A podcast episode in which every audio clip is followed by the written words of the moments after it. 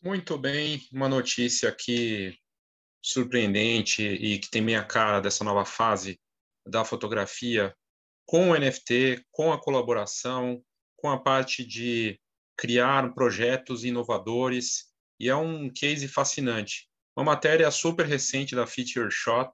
A Feature Shot tem vários conteúdos de alto nível, aliás, vale a pena seguir, diferente de outras publicações internacionais sensacionalistas, né? A Feature Shot é um trabalho sério que envolve profissional, arte, em várias frentes. Então, vale a pena acompanhar. E essa matéria recente da Ellen Kyle, ela traz aqui, eu coloquei na tradução para facilitar até aqui a, a, apresentação dessa matéria, e é algo que chega a dar um nó na cabeça, mas olha que interessante. É, o fotógrafo envolvido com essa, esse processo é, diferente de criar arte gera esse tipo de obra aqui, né?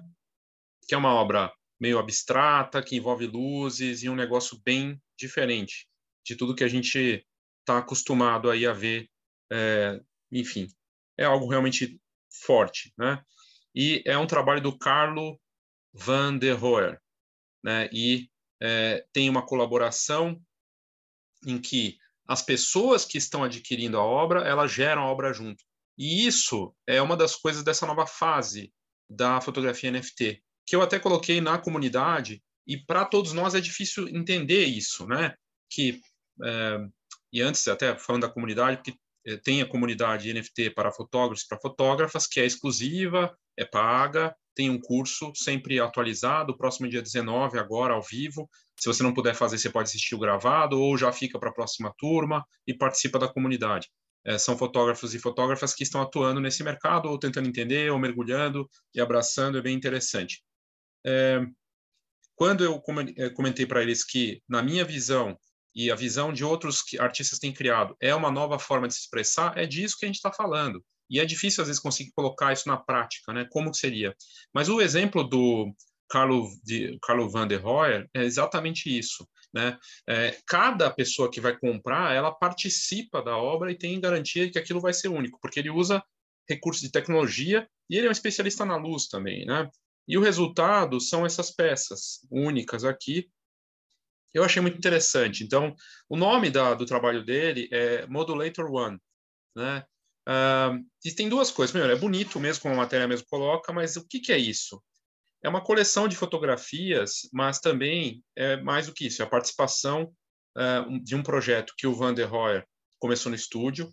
Então, ele construiu uma casa improvisada a partir de painéis de lençol reaproveitados e enquadramento de parede. Ele então cortou esses painéis para criar padrões de mudança de luz e sombra, com diferentes graus de transparência pra, por toda a parte. A partir daí, ele capturou aquela peça uh, e usou um, uma, um tipo de fotografia plate light que ele ajuda, ajudou a desenvolver como parte do seu trabalho no Satellite Lab, um estúdio criativo e laboratório de pesquisa e desenvolvimento, ele é de ponta, ele já saiu em conteúdos da Microsoft, porque ele é um especialista em, em luz e fazer coisas incríveis com a luz, como a gente já vai ver.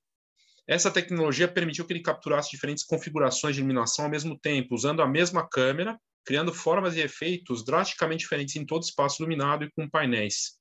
E essa filmagem marcou o início de, do Moderator One. As imagens só seriam totalmente realizadas quando fossem coletadas como NFTs na, no blockchain Ethereum.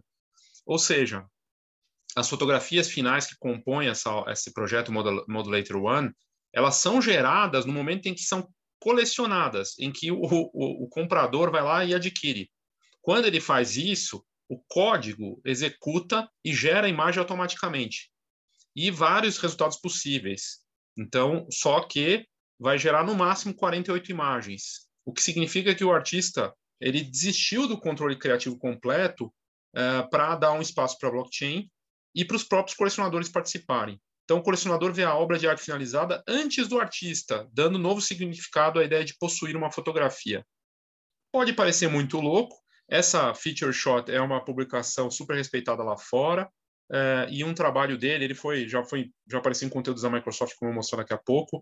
É um cara pesquisador que envolve tecnologia e é, o resultado disso, né? Ele lançou essa coleção é, e aí a gente, quando olha a obra, não entende muito bem, mas é algo único, né? É, e ele, enfim, aí a matéria que fala dos processos que ele está usando, como é que ele usa ele utiliza fotografia, filme fotográfico também, quer dizer, ele, te, ele usa tecnologias misturadas, analógico, tecnologia e agora o NFT com blockchain. É sensacional, um negócio muito, muito louco e, uh, e aí ele usa a luz de uma forma que vai criar essas obras, né? E, e ele falou mais aqui na, na entrevista para o Feature Shot, ele fala né, dessa arte regenerativa, o que, que é, inspirou ele. Os NFTs generativos, né, que ele fala, foram, eles são obras de arte que contêm a arte dentro do próprio contrato. O mecanismo de distribuição são um só. É uma ideia marav maravilhosamente simples e inteligente. Né? Então, é, é, a ideia de que você possa participar na obra, né? É, e o resultado disso, né, é que ele, aí ele conta que ele vai contando como é que ele criou, que ele fez lá no estúdio dele em Los Angeles e tudo mais. Aqui estão algumas dessas obras, né? É, que, e aí aqui aparece a obra Lembrança 17 por Carlo van der Rohe, que é propriedade gerada pela compradora colecionadora Amy Elkins. E aí ela gerou e teve a obra dela. Uh, e aí aqui perguntaram de onde vêm as formas e, e desse desse trabalho. É, e ele fala: as linhas e formas fazem referência a diferentes tipos de aplicações de formulário aberto. Forma aberta é um termo composicional, mas também é um termo que se refere a um quadro de um filme ou vídeo contra a forma fechada de um quadro de imagem parada. É, é uma maneira diferente de você trabalhar é, o visual, né, a parte artística disso. E aí perguntaram: o que é essa tecnologia plate light em termos leigos? É uma tecnologia fotográfica em câmera que permite a captura de diferentes condições de iluminação ou configurações ao mesmo tempo na mesma câmera. A maneira mais simples de pensar sobre isso pode ser gravar a iluminação da direita e da esquerda ao mesmo tempo, mas com imagens separadas, ou dia e noite ao mesmo tempo. Um exemplo mais complexo pode ser 10 luzes diferentes usadas em conjunto de produção. É um negócio sofisticado e aí falando fica complicado de entender, né? Mas ele conseguiu aí com bons resultados, saiu nessa matéria, né? E está criando um tipo de arte única usando o NFT.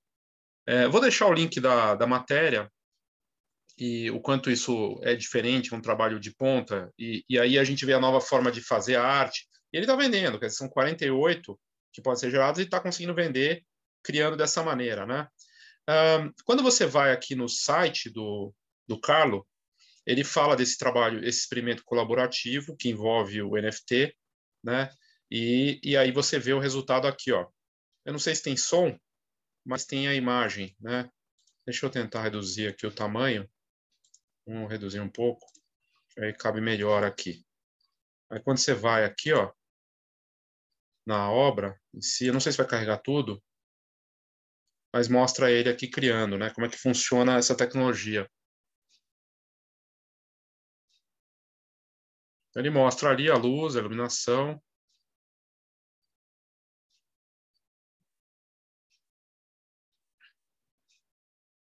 e o que, que ele vai montando, né?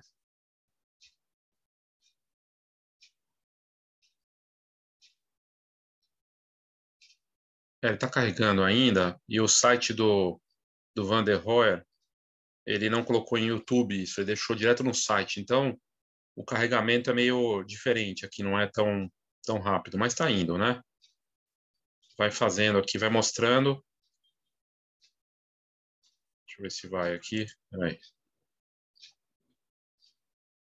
Ele carregando ali a luz, né?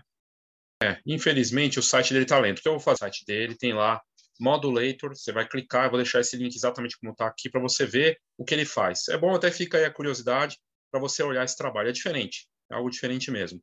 Mas tem esse aqui, esse aqui vai rodar, que é o vídeo dele, inclusive está com, com legenda em português, e do trabalho dele com a Microsoft, que ele fez já faz um tempo, né? Olha só o trabalho.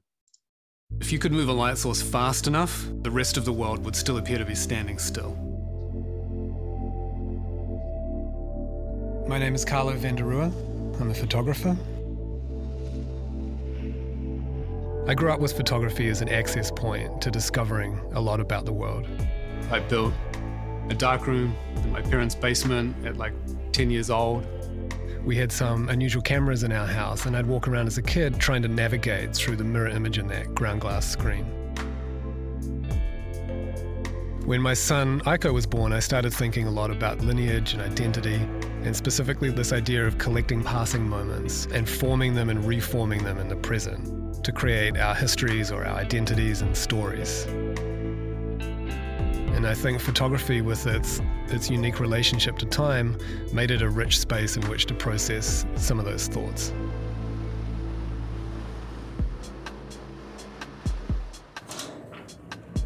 I founded Satellite Lab to create technology that didn't exist but that I wanted to work with. Tool sets to play with ideas about perception and time. Imagine a place that could create the opportunity for technology like that to be built and built upon so that we can look at the world in new ways.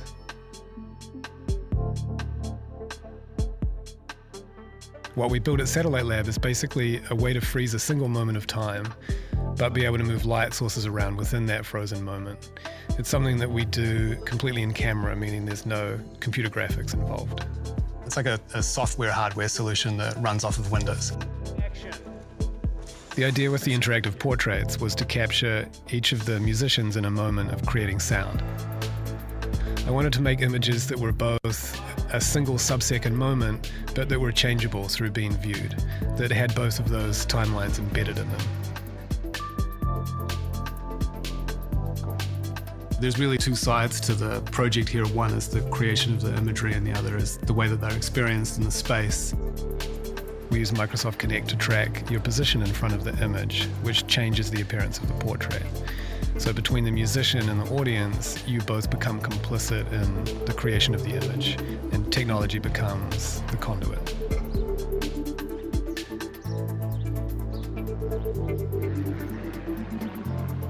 I think our visual literacy is changing as we spend more time encoding and decoding images. And I think that makes an interesting space in which to intervene in this bombardment of images and ask people to look again or to think again about how they used to see the world through photographs. Então é super interessante. Ele está fazendo esse trabalho, infelizmente aqui no site dele não está carregando tão rápido.